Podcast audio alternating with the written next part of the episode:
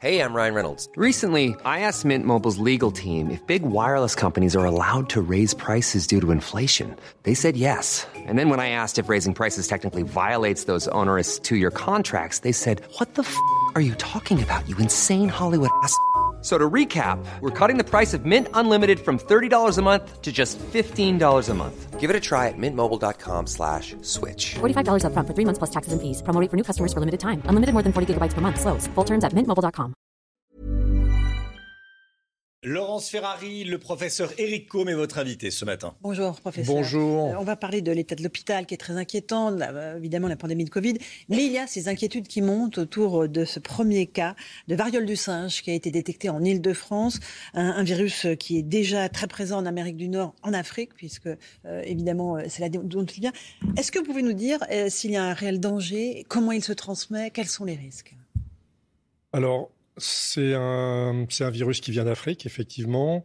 On connaît mal cette maladie, il faut quand même euh, le préciser. Il n'y a pas eu beaucoup de publications. Euh, la plus grande publication, il y a quelques milliers de cas, mais c'est assez mal documenté parce que c'était surtout dans des régions rurales d'Afrique. Euh, il y a eu, en 2018, il y a eu trois cas importés d'Afrique vers l'Europe et Israël, deux cas en Angleterre, un cas en Israël. Et là, cette fois-ci, il y a eu un cas importé du Nigeria euh, en Angleterre. Et puis apparemment, il y a eu une diffusion euh, et on a maintenant des cas dans beaucoup de pays d'Europe, euh, aux États-Unis et au Canada. Alors, quels sont les symptômes qui doivent inquiéter? Alors les symptômes, c'est normalement une maladie virale, donc vous avez euh, comme une grosse virose, c'est-à-dire avec de la fièvre, euh, euh, des maux de tête, euh, des douleurs musculaires, et puis vous avez une éruption cutanée qui est assez caractéristique par le type de lésion. Des Euh, pustules, hein, c'est ça Voilà, alors normalement c'est effectivement des lésions, c'est une grosse varicelle. Voilà, c'est pour, pour parler aux gens, c'est ça ressemble, les lésions cutanées ressemblent à celles de la varicelle. C'est ce qu'il faut, c'est ce qu'il faut se dire. Apparemment, d'après ce que j'ai entendu ce matin, chez des Canadiens, c'est des lésions qui sont localisées au niveau euh, et dans la région euh, périanale. D'accord. Donc, euh, ça touche une communauté en particulier? Alors clairement, oui, euh, euh, les données européennes, on, je les ai pas en totalité, mais sur ce qui se passe au Canada, et je me fie à ce qui se passe au Canada parce que c'est là où il y a le plus de cas euh, qui ont été discutés en toute transparence. Il y a eu 15 cas, au, Ca- 17 cas pardon au Canada, avec un lien avec un quelqu'un qui est hospitalisé à Boston, avec un diagnostic confirmé de variole du singe. Et ces 17 personnes sont effectivement des hommes jeunes appartenant tous à la communauté homosexuelle. D'où l'importance de la prévention, euh, évidemment, et de euh, la prévention. Absolument, il faut absolument rappeler les règles de Safer Sex euh, qu'on a eu trop tendance à oublier ces derniers temps, euh, notamment dans la communauté homosexuelle. Il faut absolument leur rappeler l'importance de ces règles. Bien, bien entendu, ce virus peut, être amené à se propager dans, la population. C'est euh, une zoonose. Euh, Est-ce qu'il y a euh, le vaccin existe encore ou pas? On, sait que la variole a été éradiquée au plan mondial.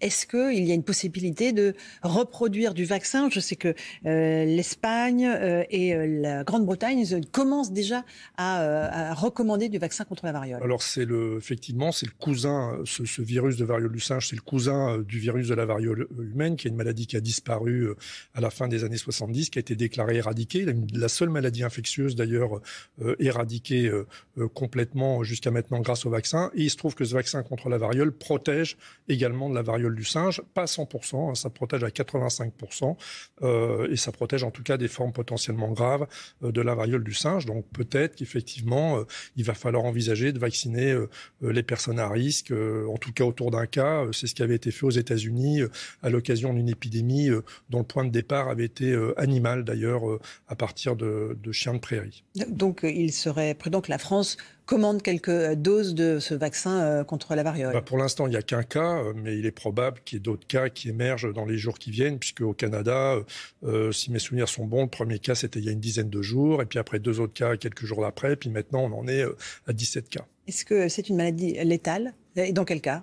Alors, en Afrique, elle est euh, létale euh, dans environ 1% des cas pour le variant ouest-africain. Il y a deux variants, il y a un variant ouest-africain, il y a un variant centrafricain. Le variant centrafricain est plus grave, euh, avec une mortalité qui peut être plus élevée. Euh, là, le variant ouest-africain est moins sévère, moins contagieux. La mortalité dépasse pas 1% en Afrique, mais sur l'épidémie qui avait eu lieu aux États-Unis, où il y avait eu, je crois, 200 et quelques cas, il n'y avait pas eu de décès. Néanmoins, il faut être extrêmement vigilant. Hein. On en est au début, on ne connaît pas bien cette maladie, donc il faut, faut, être, faut être vigilant. Mais bon, pas inquiet pas, inquiet pour l'instant. et ceux qui ont été vaccinés contre la variole sont, avant 1980 sont à peu près protégés ou pas? Oui, oui, ces personnes-là sont protégées à 85%, euh, comme je l'ai dit précédemment. Donc, c'est ce qui explique d'ailleurs qu'on voit probablement plus de cas chez des personnes jeunes qui, elles, n'ont pas été euh, vaccinées contre la variole. Bon, donc pas de panique euh, à propos de cette variole Non, pas de panique, mais vraiment la nécessité d'être très vigilant, notamment dans la communauté homosexuelle. Très bien. Euh, on va parler du Covid, évidemment. C'est euh, un autre type de virus euh, qui, lui, évidemment, on, connaît mieux. la situation s'est stabilisée en France. L'épidémie est en décroissance, vraiment. les variants, eux aussi, sont présents. Le BA5 est très présent au Portugal, notamment. Est-ce que ça veut dire qu'il peut arriver très rapidement dans les prochaines semaines en France? Bah, Ça veut dire que, bon, on a on a décidé de vivre avec, hein, ce qui m'apparaît d'ailleurs une euh, décision euh, tout à fait euh, logique. Il faut quand même rappeler que on vit avec, donc il y a toujours des cas. Hein, euh, faut pas l'oublier, il y a des morts. Tous les jours, il y a encore des morts du Covid, donc faut être extrêmement vigilant. il y aura de nouveaux variants qui vont émerger, c'est absolument évident. et il faudra continuer à se vacciner, et notamment à l'entrée de l'hiver, il faudra être très vigilant. Est-ce que le fait qu'on ait enlevé les masques, que les dernières mesures barrières aient été levées, est un risque pour vous? Bah, oui, c'est un risque potentiel, évidemment. Je pense que les personnes à risque doivent continuer à porter le masque, notamment dans les lieux euh, confinés, hein, euh, pour garder un terme que tout le monde connaît bien maintenant. Euh, mais pour le reste, l'été arrive, donc on vit plus dehors. donc je pense que ceci compensera cela. Et pas d'alerte majeure sur la rentrée avec l'arrivée des températures plus froides et donc la recrudescence du virus? Il faut s'y attendre quand même. Hein. Ben, c'est un virus, les virus respiratoires se transmettent mieux l'hiver, hein, de toute façon. Donc, euh, il faut s'attendre. Il y aura d'autres vagues épidémiques. Hein. Elles seront de moindre ampleur avec un impact moindre sur le système hospitalier. Euh, mais à l'entrée de l'hiver, il faudra quand même être vigilant. Et est-ce qu'avec euh, un virus qui aura une moindre dangerosité ou pas? Ou est-ce que c'est pas automatique en fait que plus il y a des variants et moins il soit dangereux? Non, c'est pas automatique, mais bon, l'histoire des épidémies nous a quand même appris que ça se passait très souvent comme ça. Donc de, de moins en moins dangereux pour ces variants? A priori, oui, il faut l'espérer. Euh, vous parlez de l'hôpital, la situation est catastrophique selon certains responsables hospitaliers. L'hôpital semble au bord du gouffre, notamment en prévision de cet été. Les que vont prendre les personnels de santé. Selon le professeur Rémi Salomon, le représentant des médecins des CHU de France, on a un risque imminent de rupture de l'accès aux soins. Partout, on manque de lits d'infirmières d'urgentistes. Rupture de l'accès aux soins, c'est-à-dire des gens qui ne pourront pas être soignés dans notre pays? Bah, Malheureusement, euh, vous savez, il faut quand même dire que c'est déjà le cas. Euh, les personnes qui nous écoutent euh, savent probablement ce que je veux dire en parlant des déserts médicaux. Donc il y a un problème dans les hôpitaux, mais il y a également un problème en dehors des hôpitaux. C'est un problème qui touche la médecine en général, euh, et notamment la médecine de ville, euh, différentes spécialités où on ne trouve pas de personnes pour remplacer euh, des généralistes, des gynéco-obstétriciens, des dermatologues, d'autres spécialités où on ne trouve plus de spécialistes pour les remplacer. Donc c'est un problème pour moi général pas uniquement des hôpitaux, évidemment, qui concerne les hôpitaux, qui concerne les urgentistes, qui concerne les maternités, mais qui concerne l'ensemble de la médecine. C'est ça qui est inquiétant. Euh, concernant les urgences, il y a certains hôpitaux, je pense à celui de Bordeaux, qui la nuit n'accueille que les urgences vitales. Les autres euh, doivent attendre jusqu'au lendemain. Oui, alors euh, les urgences, en fait, ça reflète euh, le, problème des déserts médicaux, parce qu'à partir du moment où vous n'avez plus d'accès à un médecin euh, dans votre environnement proche, de plus de médecins généralistes, bah, qu'est-ce que vous faites? Il vous reste que les urgences. Donc ça aboutit à embouteiller les urgences, et effectivement, les urgentistes de Bordeaux euh, expérimente une nouvelle manière de gérer euh, les malades urgents. C'est-à-dire avec des bénévoles qui accueillent euh, certains malades et qui les redispatchent, c'est ça? C'est ça, et surtout d'une admission qui ne peut passer que par le SAMU. Que par le SAMU. Donc que par des malades potentiellement graves qui justifient vraiment des urgences. combien de personnel soignant manque-t-il dans notre pays? On est à, à, quelques heures de la formation du nouveau gouvernement. Il y aura un ministre de la Santé qui devra prendre ce sujet à bras le corps. Bah, je pense que c'est plus que le ministre de la Santé, parce que ça doit, à mon avis, aussi se passer au niveau du ministère des universités. Euh, c'est-à-dire, en fait, ça doit être une décision euh, politique euh, qui vienne au-dessus, parce qu'il y a un problème. on forme trop de médecins qui n'exerceront jamais le métier. donc ça, c'est pas possible. On, forme trop de médecins qui n'exercent pas. C'est-à-dire, ils vont jusqu'au diplôme et après ils arrêtent? Voilà, c'est ça, exactement. Vous avez une proportion? Oui, j'ai une proportion. Alors malheureusement, j'ai pas recoupé euh, l'information, mais le chiffre est tellement effarant que euh, il demanderait vraiment à ce qu'on s'y intéresse. Le chiffre est de 30% des médecins qui arrêteraient euh, l'exercice de leur métier dans les 5 ans qui suivent l'obtention du diplôme, ce qui est absolument euh, colossal. Qui peut se permettre euh, de former des gens qui n'exerceront jamais ce métier Par dégoût pour ce métier Parce qu'ils n'ont pas trouvé euh, ce qu'ils pensaient y trouver? Ben, On n'en sait rien, puisqu'il n'y a pas d'études D'études. faites sur ces personnes-là, donc on n'en sait strictement rien. Mais enfin, on se doute bien de quoi il s'agit. Il s'agit de, des conditions de travail euh, et il s'agit des salaires. Ils sont toujours euh, à revaloriser en urgence Absolument. Il faut revaloriser les salaires. Il faut aussi tenir compte de la féminisation de la profession, qui est quand même très très importante.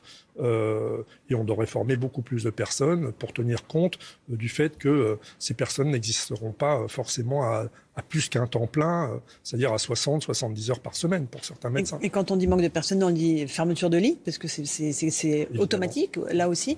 Il faudrait embaucher combien de personnels soignants pour que notre hôpital tienne le coup dans l'année qui arrive Ben, c'est malheureusement des milliers euh, qu'on ne va pas trouver euh, comme ça du jour au lendemain. Euh, mais ça ne concerne pas que les médecins, ça concerne aussi les infirmières, les aides-soignantes, c'est tout le métier du soin. Est-ce que vous souhaitez par exemple que les aides-soignants ou les personnels de santé qui ont été mis de côté parce que non vaccinés soient réintégrés? Alors ça, c'est un, problème très délicat qui renvoie d'ailleurs à, à- à la sélection. Euh, parce que je pense que quand on sélectionne des soignants, on doit s'assurer euh, qu'ils se vaccineront euh, contre la grippe, comme contre d'autres maladies qui pourraient transmettre à leurs malades. Parce que le problème est quand même là, c'est la transmission à des malades fragiles. Donc je pense qu'il va falloir envisager leur réintégration à un moment ou à un autre, évidemment. Après, il y aura probablement certaines conditions. Est-ce que pour vous la situation est pire qu'il y a deux ans? C'est-à-dire quand on est sorti du confinement et que les personnels étaient exsangues et certains ont été aussi dégoûtés et ont, quitté le, métier? Oui, je pense que la situation est pire qu'il y a deux ans, effectivement, puisqu'il n'y a eu aucune amélioration euh, euh, en termes d'augmentation du nombre de médecins ou du nombre d'infirmières, et que le Covid euh, en a laissé quand même beaucoup au bord du chemin. Donc euh, effectivement, d'ailleurs on voit bien hein, les urgences qui ferment, il n'y avait pas ça il y a deux ans, euh, les maternités qui ferment non plus, euh, les déserts médicaux n'étaient pas aussi graves il y a deux ans. Donc oui, je pense que la situation s'est aggravée. Il y a une responsabilité de l'administration, donc de- du politique. Est-ce qu'il y a aussi une responsabilité à chercher du côté des médecins eux-mêmes? Enfin, Oui. du personnel de santé Ben, je pense que oui, on doit aussi se, se, se poser des questions euh, nous-mêmes. Euh, on peut pas passer notre temps à rejeter la faute sur les autres. On doit aussi euh, s'interroger, euh, surtout nous en tant qu'universitaires, sur la manière dont on a sélectionné nos futurs médecins, sur la manière dont on les a formés euh, et euh, sur les débouchés euh, qu'on leur a offerts. Après, euh, c'est pas uniquement à nous que revient ça, hein, mais euh, euh, je pense qu'on doit se mettre autour d'une table et que ça ne doit pas se passer uniquement au niveau du ministère de la Santé, mais que le ministère des Universités est concerné au plus haut chef. Vous vous évoquez entre les lignes la réforme du numerus clausus, c'est-à-dire le nombre de médecins qui chaque année euh, peuvent passer la barrière de la première année. On s'est complètement planté sur ça? Oui, je pense qu'on s'est, je pense qu'on s'est complètement planté, qu'il faut remettre ça euh, dans le droit chemin. Euh, après, là, vous voyez, ça relève du ministère des Universités, ça ne relève pas du ministère de la Santé. Donc, c'est bien un problème politique au sens large. Il faut former plus de médecins parce que sinon Oui. on va aller les chercher à l'étranger parce Ah qu'on oui. n'aura Ah pas les non, mais moyens. de toute façon, c'est évident. On a déjà commencé à aller les chercher à l'étranger depuis belle lurette. hein, il faut quand même être Et honnête. heureusement. Et heureusement, il y a des hôpitaux euh, en province qui ne fonctionnent que sur des médecins formés à l'étranger, alors qu'il y a des jeunes qui auraient voulu faire médecine et qui n'ont pas pu faire ce métier euh, à cause du numerus clausus, euh, d'un numerus clausus inadapté. Il faut vraiment qu'on se pose des questions.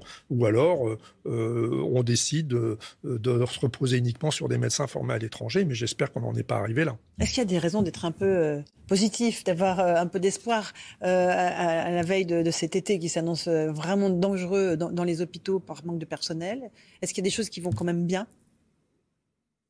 Non, vous ne les trouvez pas.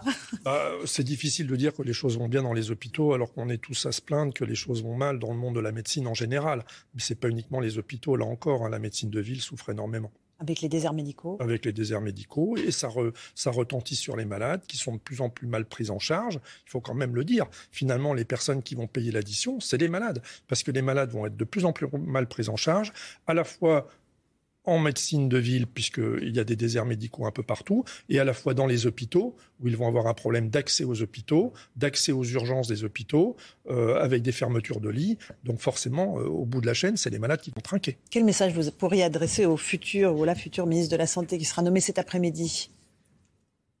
Bah, je pense que c'est un problème qui doit euh, remonter à la formation des médecins, donc pas uniquement, euh, euh, ça ne concerne pas que le ministère de la Santé, comme on en a parlé tout à l'heure, mais ça concerne aussi le ministère des Universités. En fait, il faut remettre tout à plat, je pense, pas uniquement le fonctionnement des hôpitaux. Donc un, un énième Ségur de la Santé ne suffira pas oui, le Ségur de la santé a été une bonne chose, mais bon, on est, on n'est pas, on s'est pas mis au niveau des autres pays européens et ça, crée un véritable problème pour l'ensemble des soignants. Merci beaucoup, professeur Combe, d'être venu ce matin nous éclairer sur la variole du singe de Covid et l'état des hôpitaux. À vous, Romain Desarts, pour la suite de la matinale.